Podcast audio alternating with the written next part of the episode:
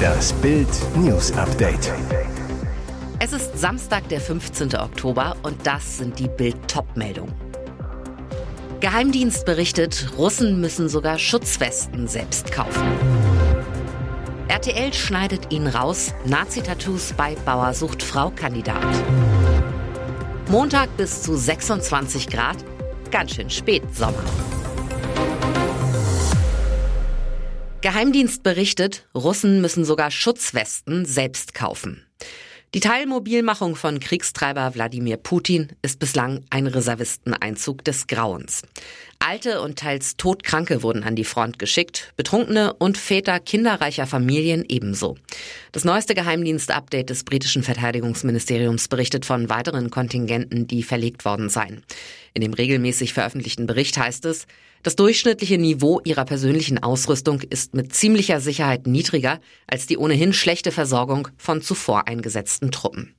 Die miese Ausrüstung der Putin-Reservisten ist ein offenes Geheimnis. Selbst Essen und Medikamente sind Mangelware.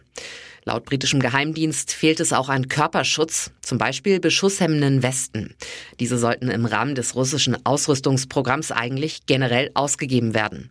Und so müssen sich die Eingezogenen selbst versorgen. Doch auch im Krieg gelten die Gesetze von Angebot und Nachfrage. Die Preise für entsprechende Schutzwesten haben sich im russischen Onlinehandel mehr als verdreifacht. RTL schneidet ihn raus. Nazi-Tattoos bei Bauer sucht Frau-Kandidat. Wird die seichte Unterhaltungssendung bald noch zur Skandalshow?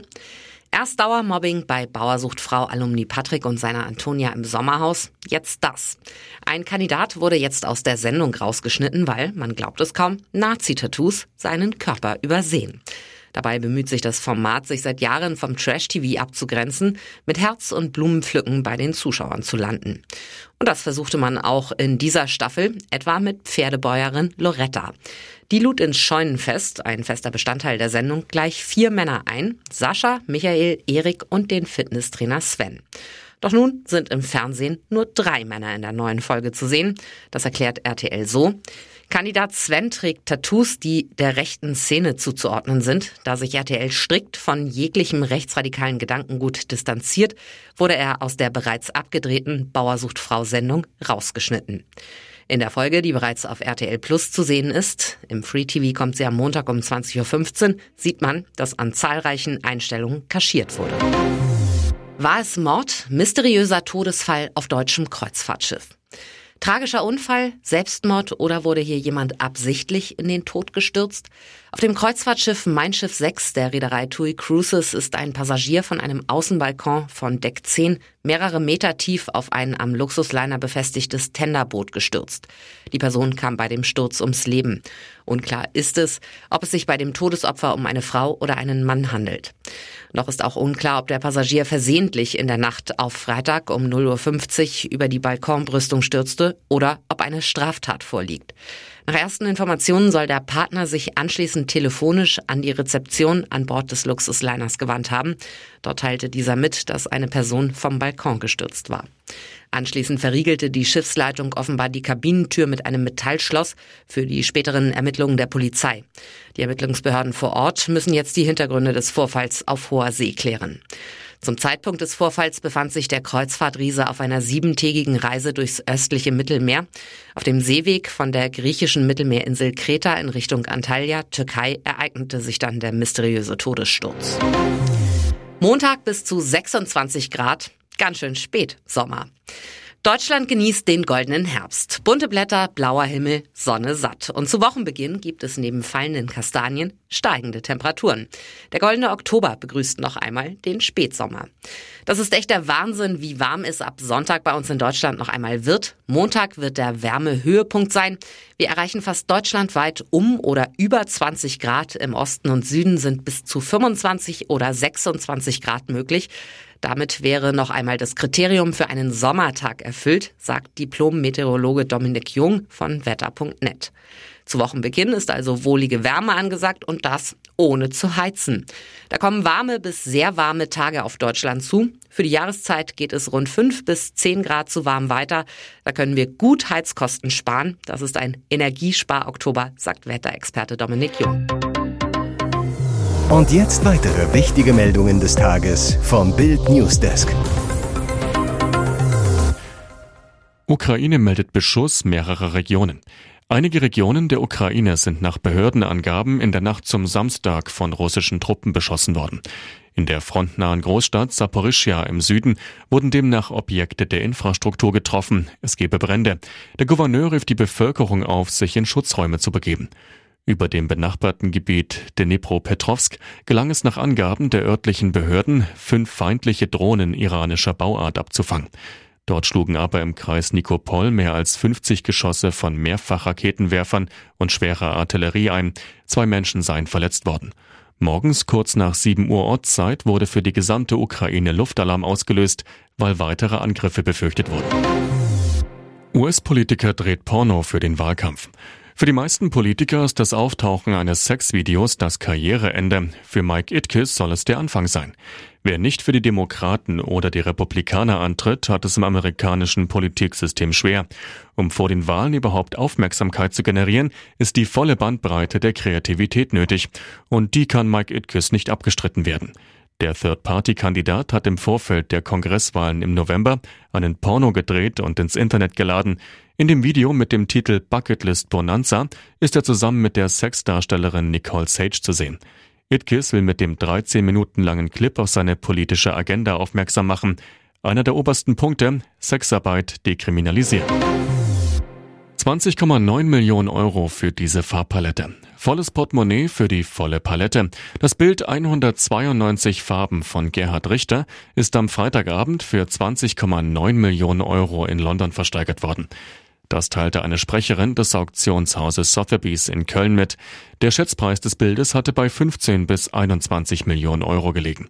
Das 1966 in Düsseldorf entstandene Gemälde gilt als Schlüsselwerk des Malers, der einer der teuersten und einflussreichsten lebenden Künstler der Welt ist. Der heute 90 Jahre alte Richter entwarf das zweimal eineinhalb Meter große Bild auf der Basis industrieller Farbkartenmuster. Dabei war er inspiriert von der amerikanischen Popart. Die Arbeit bildet auch die Grundlage für sein 2007 enthülltes Fenster im Kölner Dom, sein wohl populärstes Werk. Hier ist das Bild News Update. Und das ist heute auch noch hörenswert. Regierungsmaschine kaputt, Lindner fliegt jetzt Linie. Seit Dienstag ist Bundesfinanzminister Christian Lindner in den USA, ist Gast beim wichtigsten Jahrestreffen vom Internationalen Währungsfonds und Weltbank. Am Freitag sollte es eigentlich zurück Richtung Berlin gehen, mit einem kurzen Zwischenstopp im kanadischen Toronto. Doch die Rückreise des Ministers verzögert sich. Grund ist eine Flugzeugpanne. Der Airbus der Flugbereitschaft musste wegen eines Schadens am Boden bleiben. Lindner war deshalb am Freitagnachmittag mit seiner Delegation am Flughafen gestrandet. Schlecht für den Minister. Er hat am Sonntag noch einen Termin, muss dringend nach Berlin. Die Ankunft der Bundeswehrersatzmaschine dauert aber mindestens bis zum Samstagmorgen, heißt es. Doch Lindner will es nicht darauf ankommen lassen, gibt sich pragmatisch. Statt mit der Flugbereitschaft fliegt er jetzt mit einem Linienflug. Seine Mitarbeiter mussten allerdings in Washington bleiben. Es ist dabei nicht die erste Panne des Regierungsfliegers Konrad Adenauer. Bereits 2019 musste Ex-Kanzlerin Angela Merkel und Finanzminister Olaf Scholz auf dem Weg zum G20-Gipfel in Buenos Aires wegen eines Defekts am Airbus A340 Konrad Adenauer umkehren. Der Streit um Preise in Deutschland Supermärkten spitzt sich weiter zu. Jetzt fliegen wohl auch die Produkte des amerikanischen Cornflakes-Giganten Kellogg's aus den Regalen der Rewe-Gruppe. Das berichtet die Lebensmittelzeitung. Rewe habe damit begonnen, die Kellogg's Produkte aus den Märkten zu sortieren, hieß es. Die Lücken in den Regalen werden demnach mit neuen Cornflakes der günstig Eigenmarke Ja aufgefüllt. Sie sind den Kellogg's Produkten nachempfunden. Hintergrund? Rewe und der Cornflakes-Riese konnten sich laut dem Bericht nicht auf eine Preiserhöhung einigen, die eigentlich zum 1. November wirksam werden sollte. Schon länger habe Kellogg's die Lieferungen eingestellt, hieß es. Der Cerealienproduzent fordere ein Preisplus von 29 Prozent, berichtete das Blatt unter Berufung auf Insider. Damit sei Rewe nicht einverstanden, vor allem weil Kellogg's in Nachbarländern nur rund 5 Prozent mehr verlange. Sowohl Rewe als auch der Cornflakes-Konzern wollten gegenüber der Lebensmittelzeitung keine Details zu dem Konflikt nennen. Familiensilber von ZDF-Star geklaut. Kunstraub beim Chef vom ZDF Hauptstadtstudio. Während Theo Koll in Paris war, wurde in Berlin sein Gemäldelager leergeräumt. Berlin. Vor Gericht entpuppt sich der Dieb als Kunstbanause.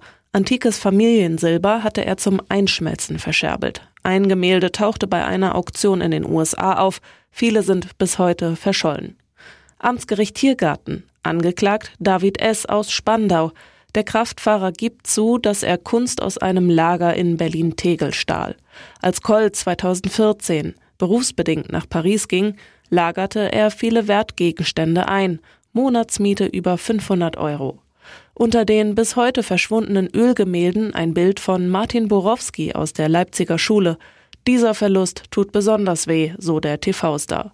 Es hing lange im Esszimmer. Insgesamt fehlen 22 Bilder definitiv. Aber so genau weiß ich es nicht, denn auch ein Ordner mit Kaufunterlagen ist weg. Der Dieb will alle Bilder bei einem stadtbekannten Berliner Kunsthändler für nur 450 Euro verkauft haben. Auch eine schwere Kiste voller Tiffany Tafelsilber mit Familienstempel. Zwei Bilder fand die Polizei bei dem Kunstdieb.